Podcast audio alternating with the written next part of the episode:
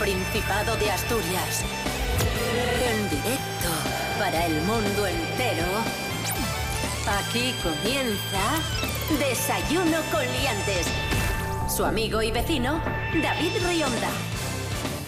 Buenísimos días, Asturias. Hoy es lunes 15 de mayo de 2023. Aquí arrancamos Desayuno Coliantes en RPA, la radio autonómica de Asturias. Y lo hacemos conectando con León, con el monologuista Pablo BH. Buenos días, Pablo. Buenos días. Si me escucháis un poco raro, es que no son los trenes lo único que no pasa, tampoco os pasan las líneas de teléfono. Buenos días, Asturias. Papayo. Cuidado. En noviembre llega Bueno, el ave. Por fin, por fin. Es, claro, termina su ruta migratoria en los meses de verano y ya para el invierno pues, pues vuelve cual oscura golondrina. ¡Qué chistes, qué nivel! Rubén Morillo, buenísimos días. Buenos días, David Rionda. Buenos días, Pablo BH. Buenos días a todos y todas. ¿Qué tal? ¿Cómo estás? Pues bien, aquí ¿Cómo estoy. arrancamos la semana? Eh, bien, bueno. eh, Ya estamos en campaña, ¿eh? Sí, sí. ¿Tú- tú Se no nota, ¿eh? ¿Tú no haces campaña? ¿De qué? Presidente de la comunidad. Ah, no sé, todavía soy. Yo creo que lo voy a ser hasta dentro de seis años más. Porque la gente confía en ti. Sí, sí. No, sé. Pero, o sea, vuelve, vuelve a presentarte a no, campaña. no, no, gracias. No, no. no, Vete no. casa a casa. Yo quiero ser Entonces- como del Parlamento Europeo, de, si acaso de algo, pero de fuera, que no se entere mucho la gente. Eres un cara dura impresionante. Desayuno con liantes, ay, lere, lere, lere. Desayuno con liantes, ay, lere. Desayuno con liantes, ay, lere, lere, lere. Desayuno con liantes, ay, lere, lere,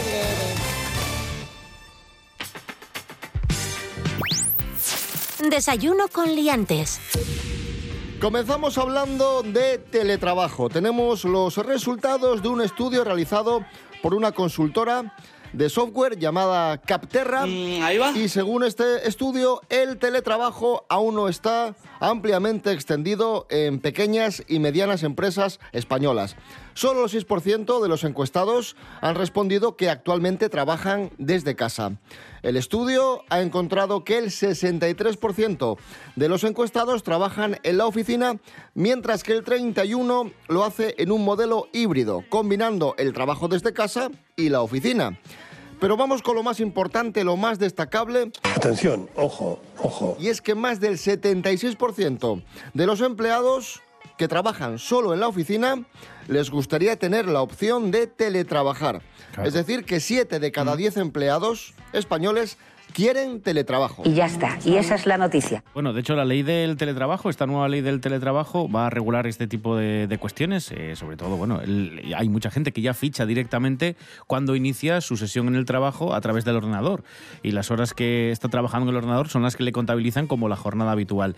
Hay que decir que la disparidad es bastante importante entre comunidades. Madrid y Cataluña son las que más teletrabajo ofrecen o digamos en las que más gente puede teletrabajar, también por la idiosincrasia de, esas, de esos dos lugares, que muchos son negocios de oficina, y hay zonas, por ejemplo, como Asturias, Extremadura, incluso Andalucía, donde no hay demasiado teletrabajo. ¿Por qué? Porque son lugares, eh, pues en muchas ocasiones, altamente industrializados, donde la mano de obra se tiene que hacer en una fábrica. No, no puedes quedarte en casa teletrabajando para, para apretarle los tornillos. Eso es ciertísimo. Según diferentes análisis, cuando las personas trabajan en remoto, ¿Mm? se produce un incremento en el rendimiento, un incremento de veas. casi el 20%. Puede ser, sí. sí. No solo el rendimiento, sino la calidad del trabajo. Se trabaja más y mejor. Ole, ole, ole, Es todo mejora. Si es que yo no le veo, no le veo fallo por ningún lado. Y trabajar en la TPA también es teletrabajar.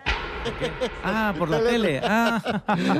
Ostras. Bueno, pues hasta aquí el programa de hoy. Muchas gracias. Ese es el nivel. Ay, sí, señor. Bueno, pues Eso es lo que les esperaba hoy a los oyentes. Pero no te da vergüenza. We're going to dance.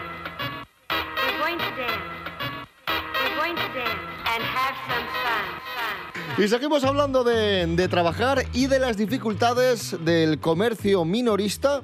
El peor negocio del mundo es el título de un libro. Sí, el libro de Luis Bobes, para definir, dice, las dificultades del negocio del comercio minorista. Eh, Luis es propietario de una famosa sombrerería obetense y ha presentado esta guía novelada para dar consejos sobre el sector sin perder, dice, la sonrisa. Desde 1924 su familia sabe cómo se sostiene un negocio de sombreros y dice que hay que adaptarse a los gustos, ampliar puntos de venta En concreto, su tienda online, por ejemplo, desde 2008, eh, pues ha sabido, pues eso, mm, reformularse, adaptarse. También tienen un servicio de reparaciones que han sido pasos, dice, decisivos para seguir vistiendo cabezas. Hacerse escritor vino con la pandemia y, por cierto, hay que decir que eh, tienen el Premio Nacional de Comercio en 2012 y con este libro, con esta guía, esperan ayudar a otros a reinventar, reinventarse sin perder la sonrisa. Maravilloso. Fantástico. Y hablando de negocios, hablando de tiendas, nos vamos a Japón. Una tienda en Japón prohíbe que los adultos compren cartas de Pokémon para evitar reventas. Los niños Bueno, normal. tienen que disfrutar. Normal. Nos lo cuenta Normal. Sara Fernández Suárez. Buenos días, Sara. Buenos días, David Liantes. Así es, la fiebre por cartas de Pokémon en Japón ha llegado a su punto más extremo. Y es que una de las tiendas más importantes de venta de este tipo de productos en uno de los distritos de Tokio ha prohibido a los adultos comprar cartas para dejar a los niños disfrutar. Estos productos se han convertido en la víctima perfecta para la especulación de millones de usuarios en Internet. Y es que desde que se conociera que algunos de estos coleccionables pueden llegar a venderse por miles de euros, no son pocos los que han visto la oportunidad para lucrarse gracias a la reventa. Especialmente los packs que incluyen cartas especiales ilimitadas son los primeros que se agotan. Sin embargo, no son los fans quienes se hacen con estas ediciones, sino los revendedores. Por ello, para evitar que este tipo de estafas eh, sigan pasando, algunas tiendas han llegado a esta dura medida. Pues nada, chicos, nos vemos la próxima. Muchas gracias. Gracias, Sara Fernández Suárez. Esto es Desayuno Coliantes en RPA, la radio autonómica de Asturias. Hoy es lunes 15 de mayo de 2023. ¡Qué guapísimo!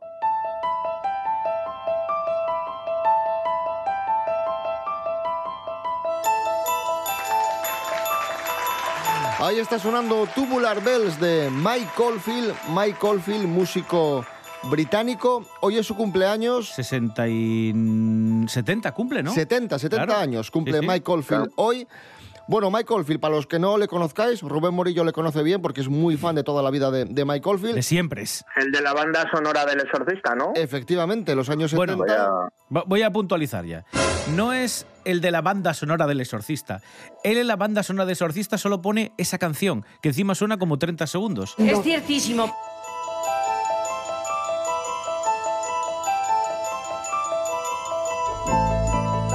Músico que encontró un nuevo sonido con las campanas tubulares que tuvo muchísimo éxito, pero que ahora, Rubén Morillo, vamos a centrarnos en eso.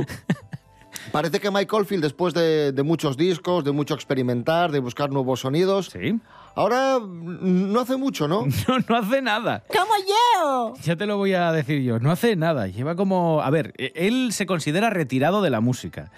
Pero para que te hagas una idea lo vago que está y las pocas ganas que tiene de hacer cosas, este año es el 50 aniversario del Tubular Bells, del primer disco Tubular Bells, el que le dio a conocer y el que lanzó, por ejemplo, a Virgin, la discográfica, como una de las potentes del, del sector, ¿no? Bueno, pues hace cinco años, en el 45 aniversario, dijo Michael Field, voy a hacer un Tubular Bells 4 para incluirlo en el 45 aniversario y así celebrar y pim pam pim pam. Bueno, pues no, ni siquiera lo hizo para el 45 aniversario, sino que ahora estamos en el 50 y van a incluir un Tubular Bells 4 que es una demo de hace dos años que ni siquiera le apeteció terminar.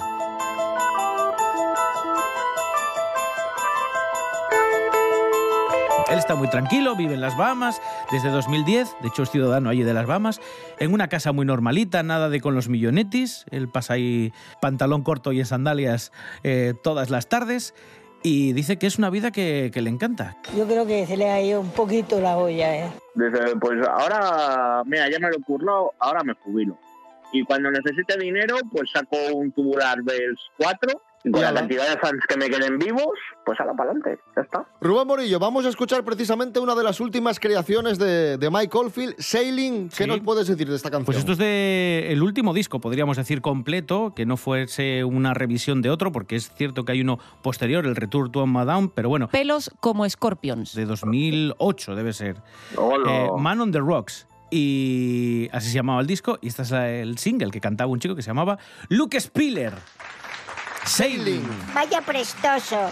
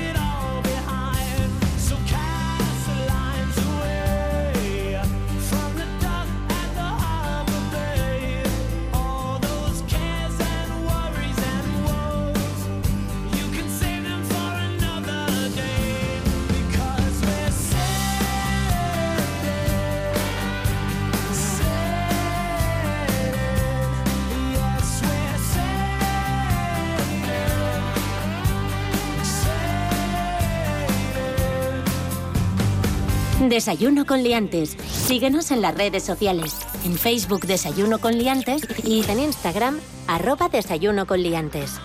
Seguimos en Desayuno Coliantes en RPA, la radio autonómica de Asturias, en este lunes 15 de mayo de 2023. Nos vamos al museo, nos vamos al, al museo con David Leña. Ojo a lo que ha sucedido. Cuidado, cuidado con los visitantes de los museos, que a veces se comen las obras de arte. Siempre vais a lo puto negativo. David Leña, buenos días. Sí, sí. Buenos días, liantes. Hoy vamos a hablar del fabuloso mundo del arte. Una obra de un artista italiano llamado Mauricio Cattelan que se llama Comediante. ¿En qué consiste esa obra? Consiste en un plátano pegado a la pared con cinta aislante y vale como más de 100.000 euros. ¿Y qué pasó? La estaba expuesta, la obra comediante, en el Museo de Arte Lium de Seúl y llegó un joven, un joven que se llama No Uenso, llegó, tenía hambre y se comió el plátano. Así sin más, sin remordimientos. Y luego para encima, para rematar, dice que dañar el arte moderno también es arte.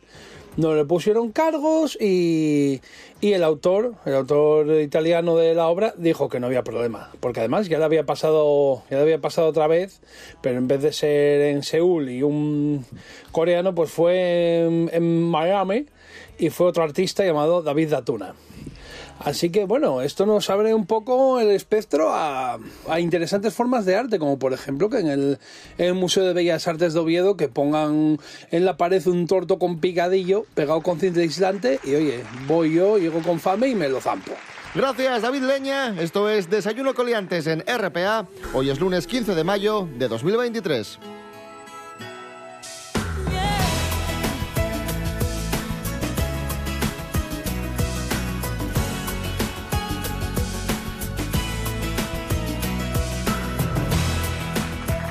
Tenemos los resultados de un estudio. A los españoles nos encanta cantar al volante. El 74% de los españoles, 3 de cada 4, confiesa que le gusta cantar en el coche mientras conduce. Gran parte de ese número manifiesta que esta conducta les ayuda a mantener la concentración mientras conducen, además de ayudarles a afrontar el día con una visión mucho más positiva. Pues muy bien. Para llegar a esta conclusión se ha realizado un estudio entre 2.500 conductores. Más de la mitad asegura que el momento adecuado para cantar mientras se conduce es al salir de viaje, ya que se trata de un momento positivo, estás contento, pero el 36 afirma hacerlo también cuando se dirigen al trabajo. Los estilos musicales que llegan al podio musical de, de los conductores son el pop, el rock y la música latina y reggaetón. Vamos, música animada, música alegre, ¿no? Hombre, y que se puede cantar, ¿sabes? No sé, nadie se va a poner ahí, yo qué sé, la, la octava sinfonía de Beethoven. Claro. ¿Qué, qué cantas? No, hombre, no. sé. Un, estudio, por cierto, elaborado por CEPSA. Ah, curioso. Ah, pues mira qué bien. Y ya está. Y esa es la noticia. Los españoles somos mucho de cantar, ¿no? En, Sí. plan, en la ducha, en el coche, eh, haciendo cosas. Que estás cocinando y, y cantas. A mí me pasa que canto la receta. En plan de, y he hecho los macarrones al agua calentita. Y cosas así. Me, me tiro todo el día canturreando. Y posiblemente saldrán composiciones muy interesantes, ¿no? De- Sí, para el nuevo, para el nuevo tubular bell. Cuidado con este que está loco. Fui a caminar por una ruta allí cerca de Oviedo y había un chaval con auriculares que pensamos que, que madre, este, este pobre chaval, ¿qué, ¿qué le pasa? Es que iba cantando él solo. Iba, claro, pero no ca- cantaba lo justo como para escucharle. ¿Sería Michael Field? No, que estaba, cantaba. que estaba componiendo algo. Es que a un volumen. Lo justo para que le escuchases, pero no lo suficientemente fuerte como para que pareciera que estaba cantando. Entonces una cosa rara como... ¿Cómo? ¿Sí? ¿Qué hace este señor? Y luego eh, adivinamos la canción que iba cantando porque hubo una parte que decía... Vicio, vicio. Una canción de reincidentes. Pero porque le pillamos dos o tres palabras. Si no, pero es una cosa curiosa.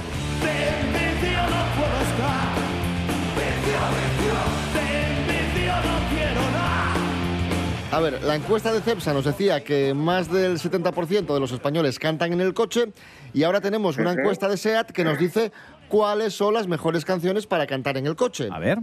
Número uno. One. Bohemian Rhapsody de Queen, ahí está. Buenísimo. Mamá, oh, yo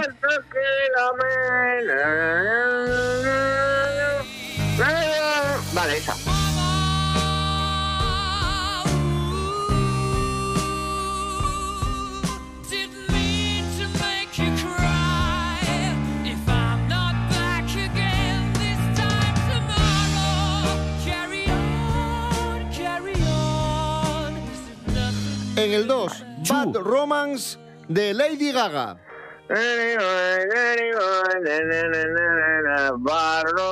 No, esa es Poker Face, pero bueno, da igual. Buen Vale. intento.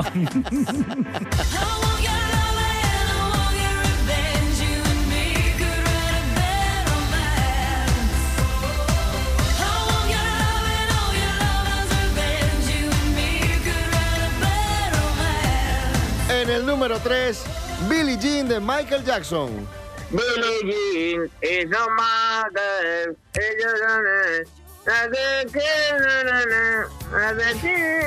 No my soul. Tiene el ritmo en el cuerpo este muchacho. Por cierto, que si vais en el coche ahora mismo escuchando RPA, pues esto os viene muy bien porque podéis cantar estas canciones Claro. con, con nosotros. Y, Va- y yo las estoy cantando mal para que se, se sientan superiores. Efectivamente. En el 4, Poker Face de Lady Gaga. Ahora sí. Ahora sí, a ver.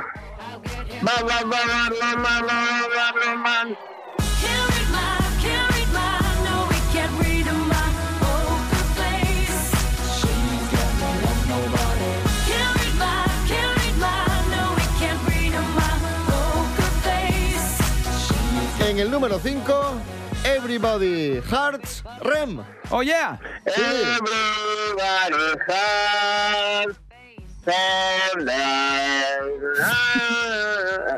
entre que hoy estás hablándonos desde un búnker y lo bien que cantas, parecen estos psicofonías Hoy- hoy parece de Germán de Argumosa, en- por Dios. En, en, en cuarto milenio totalmente, ¿eh?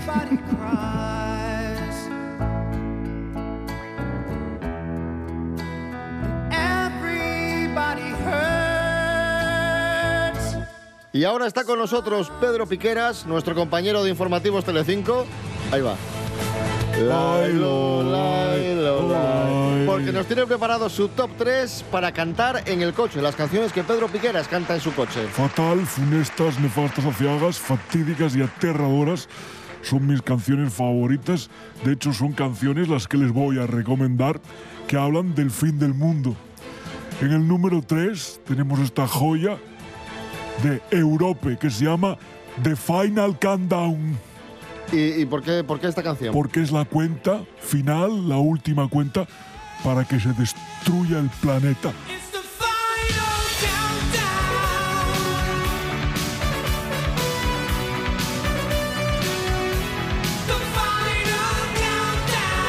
Sobrecogedora, impresionante, terrible y horrenda, horripilante, enloquecedora, la canción que he elegido en el puesto número 2, una canción que su título dice claramente lo que yo quiero, hasta que el mundo se acabe, Till the World Ends, una canción de la nefasta, fatídica y funesta Britney Spears.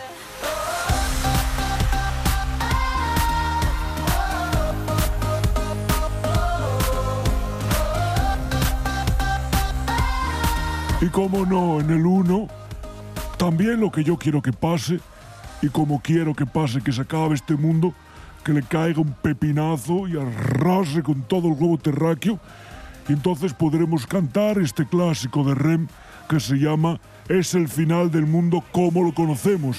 It's the end of the world as we know it. It's the end of the world as we know it. It's the end of the world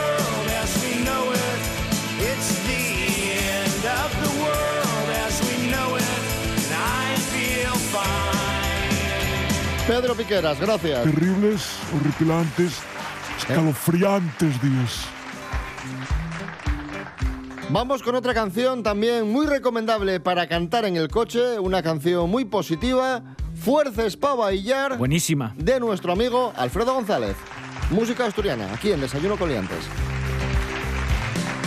La norma nada más lleva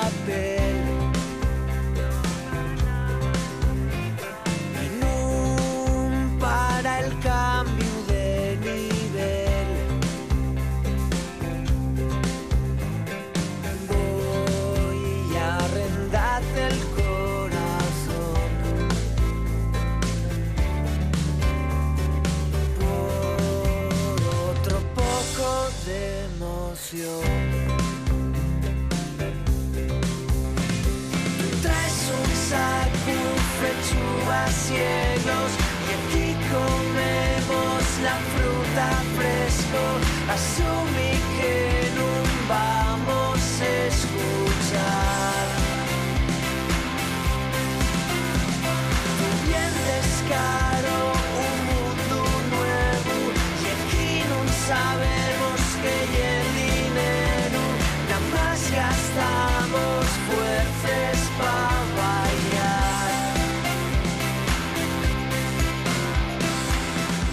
Continuamos amigos, amigas, esto es Desayuno Coliantes en RPA, la radio autonómica de Asturias. En este lunes 15 de mayo de 2023, la testosterona puede hacer a los hombres más sociables. Jorge Aldeitu, buenos días. Muy buenos días, liantes. Hoy os vengo a hablar de un estudio que hizo un grupo de científicos chinos relacionado con la testosterona. Para quien no sepa lo que es la testosterona, aunque os suene, es la principal hormona sexual masculina, desempeña un papel clave en el desarrollo de los órganos sexuales, pero también es el culpable en la pubertad de que nos salga vello facial y púbico, aumento del tamaño de los músculos y huesos y el engrosamiento de la voz. ¿Y qué hicieron este grupo de científicos chinos?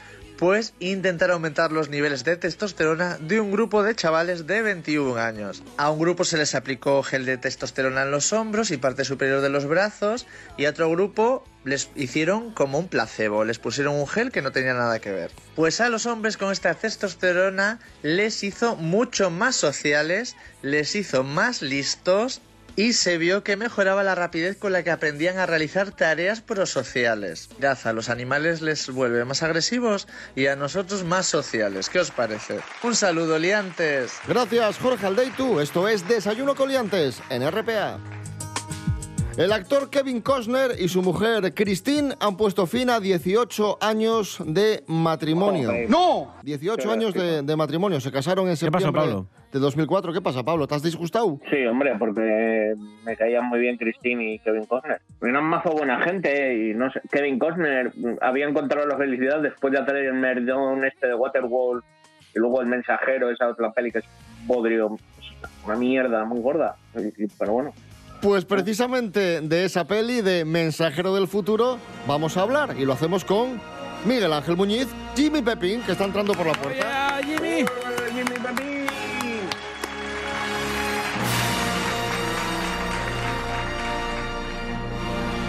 Miguel Ángel Muñiz, muy buenas. Buenas, ¿qué tal estáis? Esta película, bueno, estoy leyendo aquí, la ponen de, vuelta y media, la han pasado por la tele varias veces. ¿Se merece tanta, tanta caña? Yo creo que casi todas estas películas, casi todas a las que dan tantos palos, al final luego no, no están tan mal, ¿no? En este caso, bueno, a ver, es un, Kevin Costner que viene de Waterworld, que claro, ya tuvo bastante, ya es como una historia aparte, fue un golpe bastante duro para él, pero siguió intentando tirar por este cine. Y dijo, sí. no pasa nada, que tengo ahora Claro, una me, cosa... me sobran unos millones, entonces venga. Y ahora ya verás. Y entonces siguió por el tema este como épico posapocalíptico, una película ambientada en el año 2013, que bueno, en el 97 sonaba como muy futurista. Y bueno, pues hay una devastación, una guerra, como siempre, entre Estados Unidos y demás países. Y prácticamente todo el mundo queda como desolado, pues también los recursos eh, escasean. No es una cosa tan exagerada como lo de Waterworld, pero, pero hay sí que hay escasez y hay pobreza y miseria. Entonces, eh, bueno, pues este personaje que interpreta Kevin Costner es un poco un buscavidas, ¿no? Que se dedica a ir por ahí, por el- lo que es ahora un desierto, eh, intentando sobrevivir.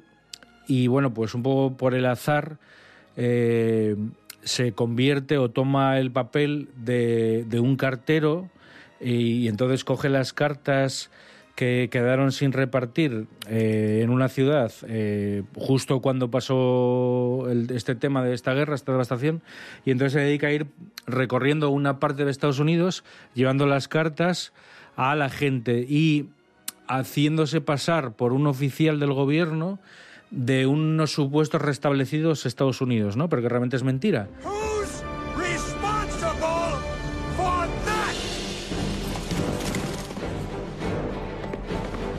Bueno, lo, lo primero que falla, yo creo que es que dura 180 minutos. Madre mía. ¡Ostras! Es por eso- tres horas, ¿no? Sí, justo, Uy. justo, con tres horas de reloj.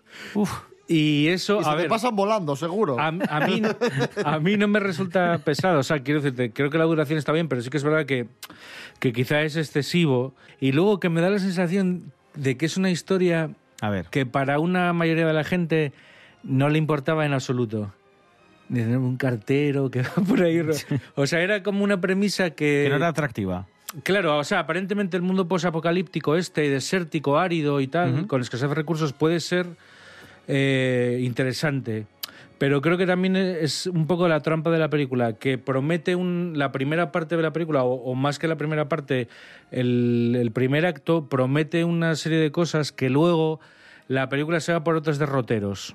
A ver, yo creo que es una película que seguramente ahora sería mejor aceptada. Me da la sensación. Creo que en su momento, también porque estaba muy reciente el tema de Waterwall, yo creo que no lo- la gente no lo compró, ¿no? Porque decía, bueno, a ver, Kevin, ¿qué pasa? ¿No aprendiste? Hace dos años nos viniste con, con esta otra mierda en el agua y ahora, y ahora en esto, en un desierto. Y yo creo que fue eso, que, el, que no. Y de hecho, yo creo que son los dos puntos gordos de Kevin que, que le hunden la carrera, porque luego ya des- después de finales de los 90, pues ya no, vamos, no es el que era. Sigue estando ahí, sigue haciendo cosas. Sí, pero no es la Pero vamos, superestrella que la gente iba al cine por él. No, no, ya está. O sea, de hecho, ya te digo, yo creo que después del Mensajero del Futuro está bastante acabado durante unos años. Después hace mensaje en una botella, Claro, yo- eh, Dragonfly. Nah, son películas que no son. O sea, son las típicas películas que, que no son dignas de, Que de sí, una claro. estrella de ese nivel. A ver, que están bien, pero claro, él venía de hacer El Guardaespaldas, que fue un éxito mundial, venía de hacer Robin Hood, JFK, que fueron películas muy importantes, claro. Claro, es que eso ya te da un empaque y aparte que es una de... A ver, no lo podemos olvidar tampoco, que, que él llegó en un momento dado a ser una estrella en lo más alto. O sea, a la altura de un Harrison Ford o, o un Tom Cruise o, o Mel Gibson o gente así, ¿no? O sea, estaba en, en la cumbre. Y además todos los Oscars, bueno, acuérdate de Bailando con Lobos, todo aquello. O sea, era una persona que la industria y el público eh, le respaldaban. Sí, que tú veías la cara, que, que ponías la- el careto en el cartel de la peli y la gente entraba al cine. Porque era Kevin Costner, vamos. Claro, y la gente, pues eso, lo típico. Echan una película por la tele, están viendo a la gente mayor y saben que es Kevin Costner. Claro, claro. Y ahí está Kevin, con- otra vez con el apocalipsis. Con su rollín, con su tal y tocando los cojones. Miguel Ángel Muñiz, gracias. Eh, recomendación de hoy. Mensajero del futuro. Eh, a tope, Kevin. ¿eh?